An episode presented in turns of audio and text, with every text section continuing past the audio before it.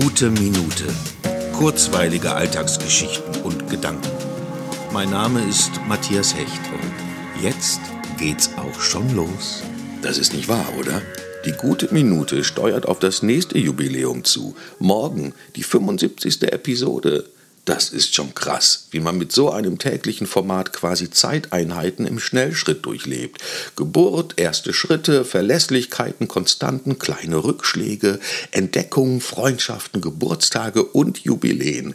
Und für das morgige Jubiläum habe ich mir vorgenommen, ein Gespräch fortzuführen, das ich mit einem Gast im Rahmen der 50. Episode hatte und dessen Inhalt sehr gut zu dem eigentlichen Anlass dieses Podcasts passt.